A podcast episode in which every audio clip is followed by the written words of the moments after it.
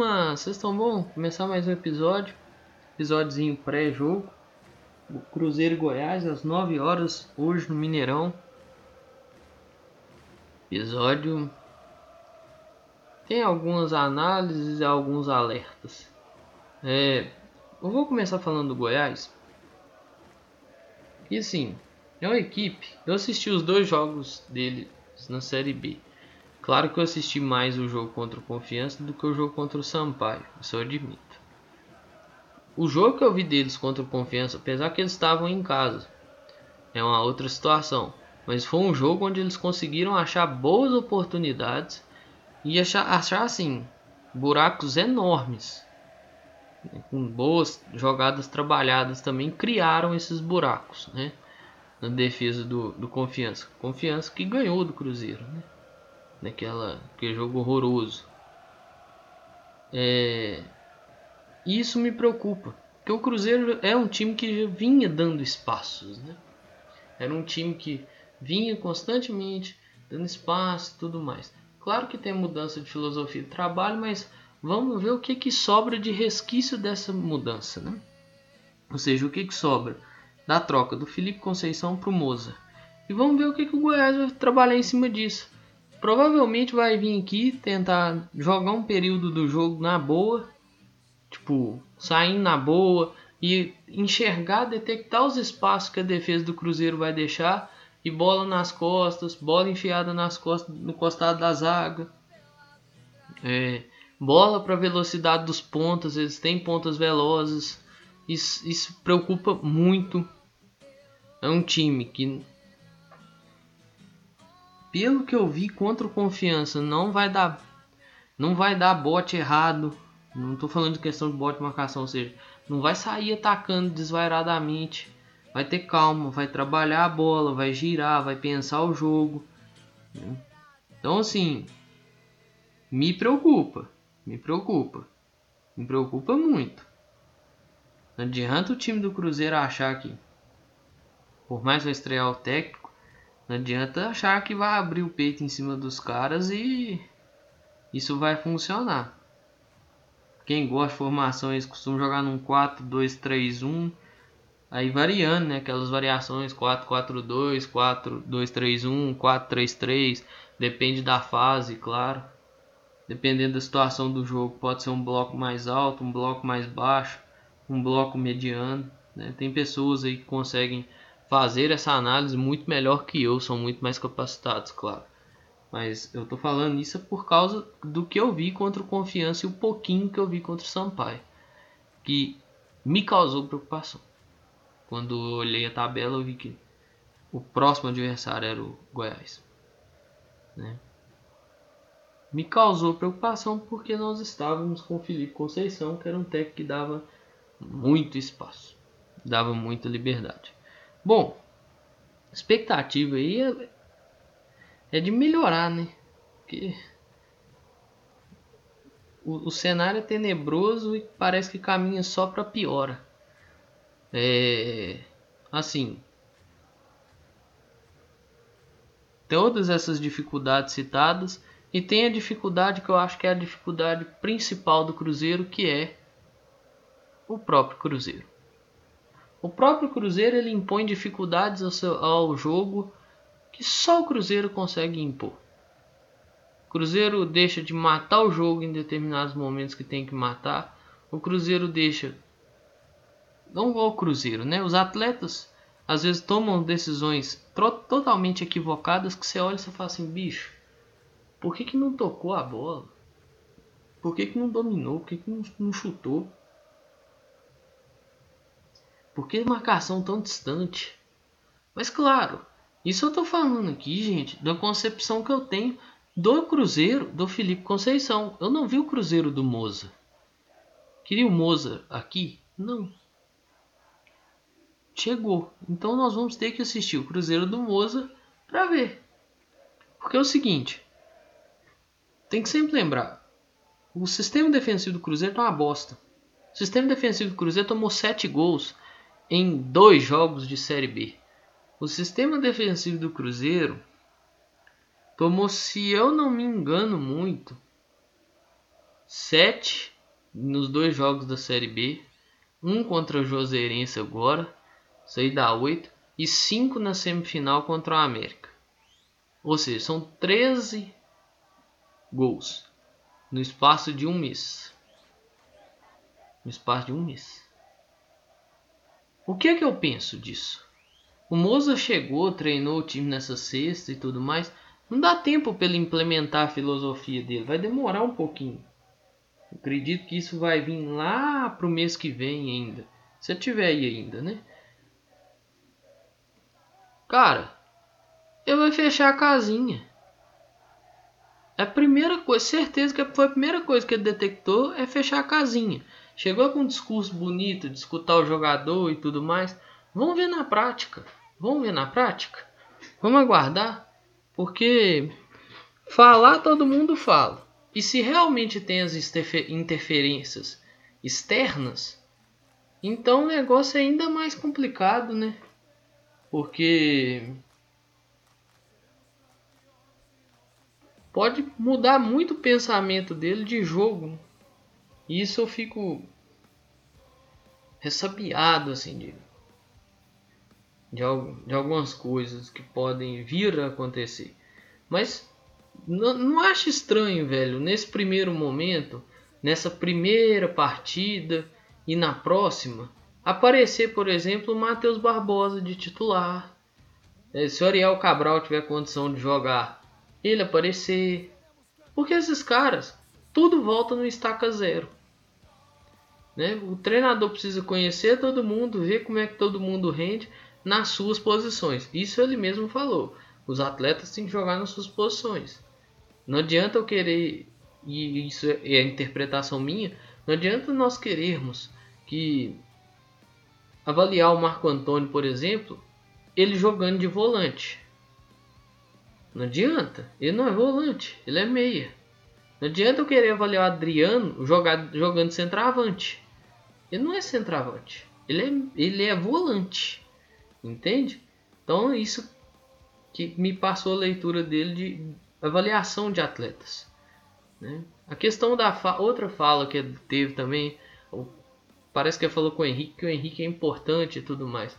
Gente, ele não vai chegar no clube hoje virar para o Henrique, por mais que ele pode realmente achar o Henrique importante, mas se ele não achar, ele não vai olhar na cara do Henrique e falar assim: você é um bosta, eu não quero você aqui. Você não tem que estar aqui, você tem que estar aposentado. Ele não vai falar um trem desse. Entendeu? Vão ter calma com as coisas. Vão ter muita calma.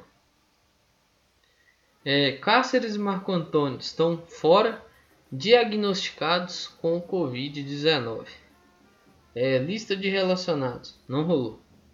Eu procurei, procurei, procurei e não achei. É, pensamento sobre o que, que pode acontecer nessa partida. Acho que o, o Moza vai fechar a casinha. Vai ser algo muito próximo do Ney Franco contra o Vitória. A estreia do Ney Franco contra o Vitória.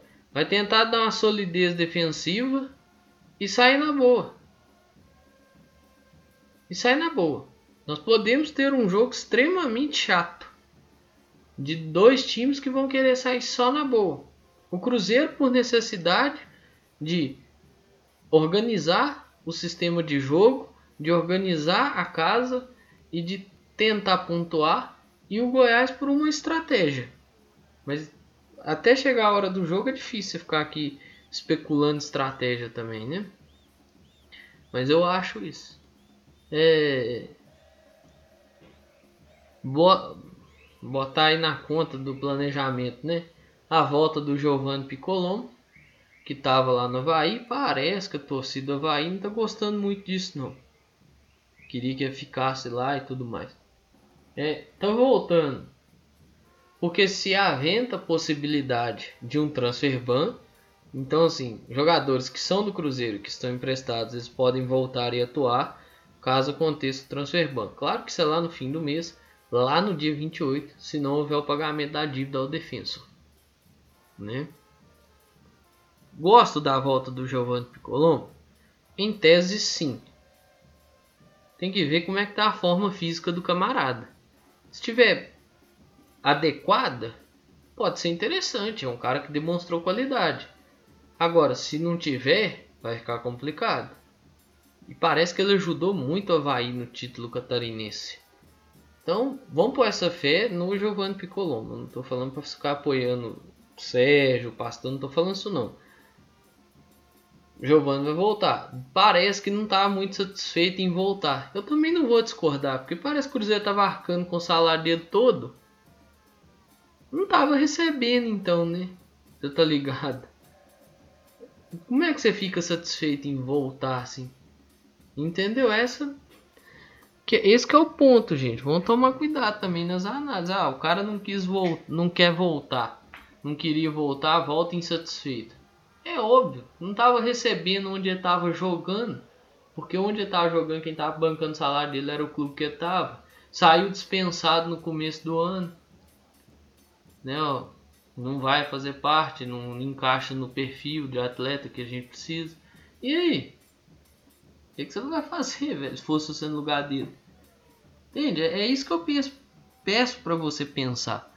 Olha pro cara, velho. Você vai fazer o quê? Entende? Então tem que pôr a mão na consciência aí. Pode ser uma boa opção, um cara que nós vimos temporada passada que pode fazer. Se aguentar mais do que meia hora de partida, é um cara que ajuda muito, chuta muito bem, passa muito bem, tem boa visão e ajuda na marcação onde pode, né? onde aguenta também. Então tem que tomar essa essa linha de pensamento e ver o que, que acontece, se vai ser utilizado mesmo pelo Mozart. Bom, teremos protesto, viu pessoal, às 4 horas da tarde, lá na Toca da Raposa 2, vá de máscara, viu? leve sua máscara. Sempre lembre disso. Se possível, um vidrinho de álcool também, álcool gel. É... Pessoal, eu concordo com o protesto da torcida e eu acho que o protesto da torcida é muito válido. É, nós estamos nós estamos presenciando um, um movimento do Fábio de maior de maior aparição, né? Vim falar, questionar, pontuar, que eu também acho válido, acho muito válido. E talvez isso é um pensamento meu, isso é um pensamento meu. Deixa eu deixar isso bem frisado. Isso é um pensamento meu. Vai ter a necessidade de fazer um protesto mais ou menos que fez na linha contra o Oeste, de não concentrar para a partida, ou talvez, e aí partindo para uma linha bem radical, mas talvez seria uma forma de mostrar para o Sérgio que ele realmente está sozinho, eu não ser amparado pelos, pela corja dele, toma um WO. Assim como o Figueirense fez, se eu não me engano, em 2019.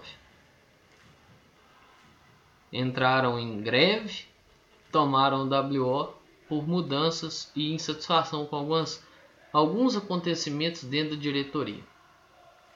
O projeto da SA lá foi aprovado, só vou falar mais segunda-feira.